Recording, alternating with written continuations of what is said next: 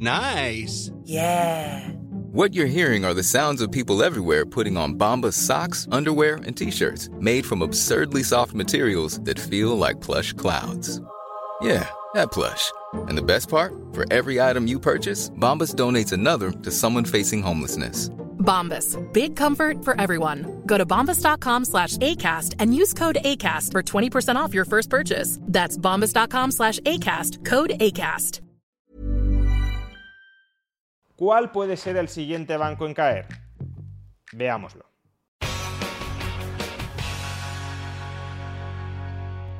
Después de la caída del Silicon Valley Bank y del Signature Bank en Estados Unidos, así como del rescate público-privado de Credit Suisse en Europa, es lógico, es razonable plantearse cuál puede ser el siguiente banco en caer. Y de momento, la entidad financiera que parece tener todas las papeletas para ello es el decimocuarto mayor banco estadounidense, First Republic Bank. Los problemas de este banco son similares, aunque ciertamente menos graves, que los que padecía el Silicon Valley Bank antes de entrar en suspensión de pagos. Por un lado, el 67% de su masa de depósitos no está cubierta por el Fondo de Garantía de Depósitos estadounidense, por el FEDIC.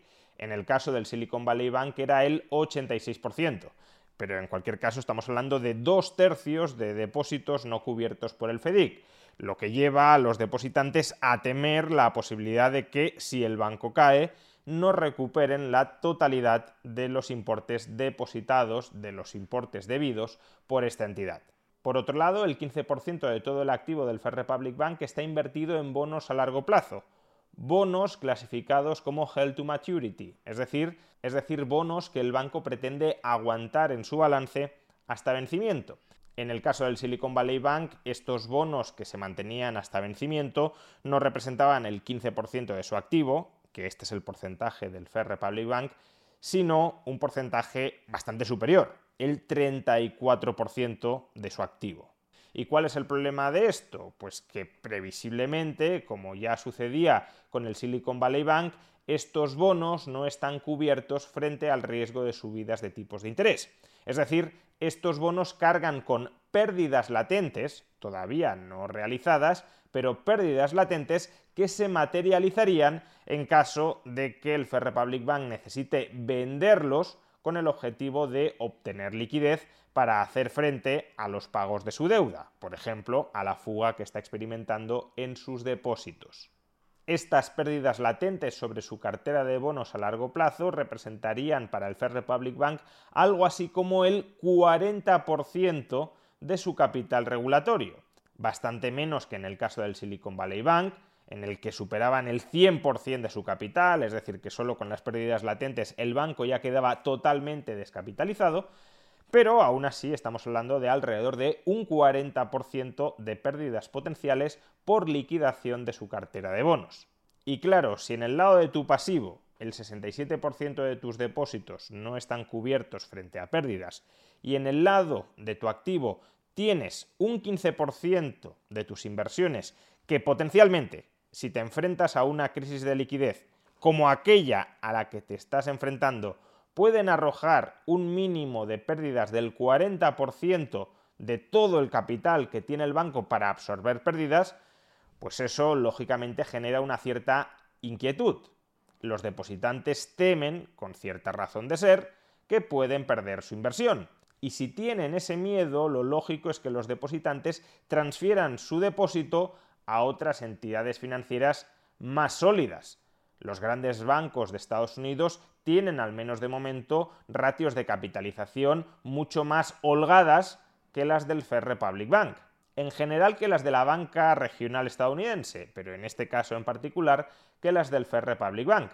Por tanto, ¿para qué vas a mantener tu depósito en el Fair Republic Bank si hay un riesgo mayor o menor, pero en todo caso un riesgo que va siendo creciente con el tiempo, de que experimentes pérdidas sobre tus depósitos? Lo razonable es transferir ese depósito potencialmente problemático, arriesgado, a otra entidad donde ese depósito se vuelva menos problemático y menos arriesgado. Y eso es desde luego lo que están haciendo en masa los depositantes del Fair Republic Bank. Durante la última semana, el First Republic Bank perdió 70.000 millones de dólares en depósitos. Para que nos hagamos una idea de lo que esto representa, también la semana pasada los 11 mayores bancos de Estados Unidos decidieron articular una especie de rescate privado en favor del First Republic Bank. Y ese rescate privado consistía en inyectar depósitos en esta entidad financiera. Pues bien, la cuantía de depósitos que inyectaron los 11 mayores bancos de Estados Unidos al First Republic Bank para tratar de reflotarlo, para tratar de apuntalar su liquidez, fue de 30.000 millones de dólares menos de la mitad de lo que perdió solo la semana pasada. Si el First Republic Bank quiere hacer frente a esta sangría de depósitos, la única forma que posee a corto plazo de tratar de conseguirlo es ofreciendo una remuneración más elevada, más elevada que la de la competencia, por sus depósitos. Es decir, tratar de persuadir a los depositantes de que, aun cuando el banco constituya un mayor riesgo que la competencia, ese mayor riesgo queda compensado por una mayor rentabilidad ofrecida frente a la competencia. El problema es que, claro, llevamos muchos años en los que el sistema financiero estadounidense, el sistema financiero europeo, ha efectuado préstamos e inversiones a muy bajos tipos de interés. De manera que, como ya le sucedía a Credit Suisse, Credit Suisse, como ya explicamos en los últimos vídeos, cayó en última instancia por la fuga desesperada de depósitos, First Republic Bank no tiene capacidad para tratar de retenerlos ofreciéndoles una remuneración del 5, del 6 o del 7%, porque su activo no proporciona esa rentabilidad en términos promedios. Y si pagas en intereses más de lo que cobras en intereses, sufres pérdidas, tu capital con el tiempo desciende y por tanto los propios depósitos se van volviendo más arriesgados, porque a medio largo plazo esa estrategia es insostenible de modo que todavía se alimenta más la fuga de depósitos. ¿Acaso cabría pensar que el First Republic Bank será capaz de solventar sus problemas de liquidez, sus problemas de fuga de depósitos, a través de la nueva línea de financiación que creó la Fed durante el colapso del Silicon Valley Bank? Esta línea de financiación para bancos, que se conoce como Bank Term Funding Program, tiene como propósito extender liquidez contra el 100% del valor nominal de determinados activos de alta calidad, como por ejemplo la deuda pública federal estadounidense o la deuda hipotecaria, especialmente si está también avalada por el gobierno federal de Estados Unidos.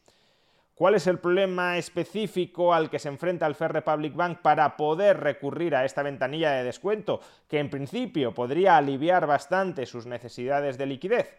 Pues que los bonos a largo plazo que posee el First Republic Bank y de los que he hablado antes, esos bonos que representan el 15% de su activo total, no son bonos ni en deuda pública federal ni tampoco deuda hipotecaria. Esos bonos son deuda pública municipal. Y aunque la Reserva Federal también admite en ocasiones los bonos municipales como garantía contra los que ofrecer financiación, eso no ocurre así en todos los casos. Si el bono en cuestión tiene una baja calificación crediticia, la Reserva Federal no ofrece financiación contra él, de modo que el Silicon Valley Bank no podrá utilizar plenamente su cartera de bonos municipales para obtener liquidez de la Reserva Federal a pesar de la creación de esta nueva ventanilla de descuento. Por tanto, el First Republic Bank tiene un incuestionable problema de liquidez ahora mismo.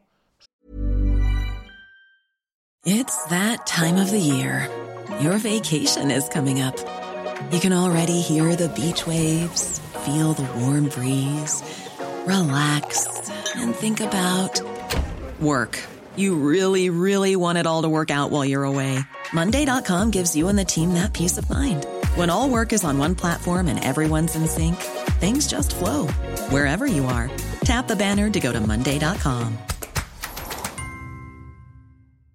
Life is full of awesome what ifs, and some not so much, like unexpected medical costs. That's why United Healthcare provides Health Protector Guard fixed indemnity insurance plans to supplement your primary plan and help manage out of pocket costs. Learn more at uh1.com. Many of us have those stubborn pounds that seem impossible to lose, no matter how good we eat or how hard we work out. My solution is PlushCare. PlushCare is a leading telehealth provider with doctors who are there for you day and night to partner with you in your weight loss journey. They can prescribe FDA-approved weight loss medications like Wagovi and Zepbound for those who qualify. Plus, they accept most insurance plans. To get started, visit plushcare.com slash weight loss. That's plushcare.com slash weight loss. Sus depósitos se están fugando, se están fugando a una mayor velocidad a la que los grandes bancos son capaces de reponerlo y además no hay argumentos de peso o razonables en el horizonte para que dejen de fugarse. Y si los depósitos se siguen fugando, el Fair Republic Bank tiene un problema muy serio de liquidez. Y como le gusta repetir al economista Perry Merlin, liquidity kills you quick. Es decir, la liquidez, o más bien la falta de liquidez, te mata rápido. Pero no pensemos que el Fair Republic Bank tiene un problema grave de liquidez meramente porque se le están fugando los depositantes. Tiene un problema grave de liquidez porque existe un descalce, un desajuste muy profundo entre el perfil de sus pasivos y el perfil de sus activos. Los activos del Fair Republic Bank son mayoritariamente activos a largo plazo. En concreto, el 15% de sus activos son bonos a largo plazo, held to maturity, mientras que el 78% de su activo son préstamos, en su mayoría préstamos a largo plazo, préstamos hipotecarios o préstamos empresariales. Y mientras que, por tanto, el 93% de su activo es activo a largo plazo, su pasivo, sus fuentes de financiación, son mayoritariamente fuentes de financiación a corto plazo, es decir, depósitos a la vista. Si el Fair Republic Bank hubiese financiado sus préstamos y sus inversiones a largo plazo con deuda a largo plazo y con fondos propios, ahora mismo no tendrían ningún problema de liquidez, porque sus financiadores no tendrían derecho a exigir el cobro inmediato de sus deudas. O alternativamente, si el Fair Republic Bank hubiese invertido la financiación captada a través de depósitos, no en inversiones y préstamos a largo plazo, sino en inversiones y en préstamos a muy corto plazo, como pueda ser, por ejemplo, el crédito comercial contra mercancías en alta demanda, entonces el Fair Republic Bank tampoco tendría ningún problema para atender la fuga de depósitos. Simplemente conforme fueran venciendo sus créditos a muy corto plazo, y a muy corto plazo estamos hablando de dos semanas, un mes, tres meses a lo sumo, entonces obtendría los mecanismos para pagar esos depósitos que se están fugando. Y si en todo caso necesitara liquidar en el mercado antes de su vencimiento, en un mes o tres meses, esos activos de muy corto plazo, esos activos se podrían liquidar prácticamente sin ningún descuento frente a su valor nominal. No así con los activos a largo plazo, porque los activos a largo plazo, si suben los tipos de interés, su valor de mercado cae sustancialmente por debajo de su valor nominal. No ocurre lo mismo, en cambio, con los activos a corto plazo, cuyo precio es muchísimo menos sensible, prácticamente insensible, si estamos hablando de activos a muy corto plazo, frente a las subidas de tipos de interés. Por tanto, el problema del Fair Republic Bank, como lo era aún en mayor medida en el caso del Silicon Valley Bank, es el mismo problema que afecta al conjunto del sistema financiero. El descalce de plazos, el desajuste de plazos, la transformación de plazos, endeudarse a muy corto plazo para invertir a muy largo plazo, la erosión sistemática y estructural de la liquidez del sistema financiero promovida precisamente por la existencia de redes de apoyo, de redes de rescate por parte de nuestras instituciones públicas. El Banco Central, que promete inyectar liquidez y refinanciar a aquellos bancos ilíquidos que tengan problemas, y claro, si a mí me refinancian, si a mí me proporcionan liquidez cuando sufro un problema de liquidez, ¿para qué me voy a preocupar por gestionar adecuadamente mi liquidez? Y por otro lado los tesoros, que prometen rescatar a todos o al menos parte de los acreedores de los bancos. Y por tanto, si el tesoro, si el gobierno va a rescatar a mis acreedores, ¿para qué me voy a preocupar yo por gestionar adecuadamente mi solvencia? Así las cosas sobre apalancamiento a corto plazo para invertir masivamente a largo plazo y es que los tipos de interés que cobra el banco por prestar, por invertir a largo plazo, obviamente son superiores a los que cobraría si prestara o invirtiera a corto plazo. Y a su vez, los tipos de interés que paga el banco por pedir prestado a corto plazo son obviamente menores, en la mayoría de casos nulos, son obviamente menores que los tipos de interés que tendría que pagar el banco si pidiera prestado a largo plazo. Maximizo los tipos de interés que cobro sobre mis préstamos, prestando a largo plazo, minimizo los tipos de interés que pago sobre mis fuentes de financiación pidiendo prestado a corto plazo. Por tanto, maximizo mi margen de intermediación a costa, eso sí, de socializar los riesgos de liquidez y de insolvencia de mi mala estrategia financiera con el conjunto de la población a través de la connivencia del Banco Central, proveedor en última instancia de liquidez, y del Gobierno, del Tesoro, recapitalizador de última instancia de las entidades financieras. Estos son los vicios en los que incurrió masivamente el Fair Republic Bank, como antes también el Silicon Valley Bank, y estos son los vicios que acaso terminen llevando y estos son los vicios que acaso terminen provocando su caída. Obviamente tal caída no está predeterminada, no es absolutamente necesaria. Todo depende de si la confianza regresa al banco, de si sus depositantes se calman y de si por tanto mantienen la financiación que suministran al banco para que poco a poco, conforme pase el tiempo, sus préstamos, sus inversiones vayan proporcionando un reflujo de tesorería suficiente como para atender el repago habitual, normal, regular de los depósitos. Y como la confianza puede depender de múltiples factores, cabe la posibilidad tanto de que caiga, porque tiene elementos, desde luego, objetivos que lo vuelven muy frágil, pero también cabe la posibilidad de que si esa confianza regresa, el banco se termine salvando. En todo caso, y de momento, la desconfianza inversora en esta entidad sigue siendo muy fuerte. Solo en el último mes, y a pesar del significativo rebote que se ha experimentado durante la jornada de hoy, el banco ha perdido en bolsa el 85% de su valor. El miedo, por tanto, a que el agujero engulla plenamente a sus accionistas es un miedo ahora mismo muy considerable. Veremos si el segundo paquete de rescate que ahora mismo están diseñando los mayores bancos de Estados Unidos en favor del Fair Republic Bank es suficiente, después de que el primero no lo haya sido, para calmar los ánimos. Y en caso contrario, en caso de que no lo sea, es altamente probable de que el pato lo termine pagando el de siempre, el contribuyente.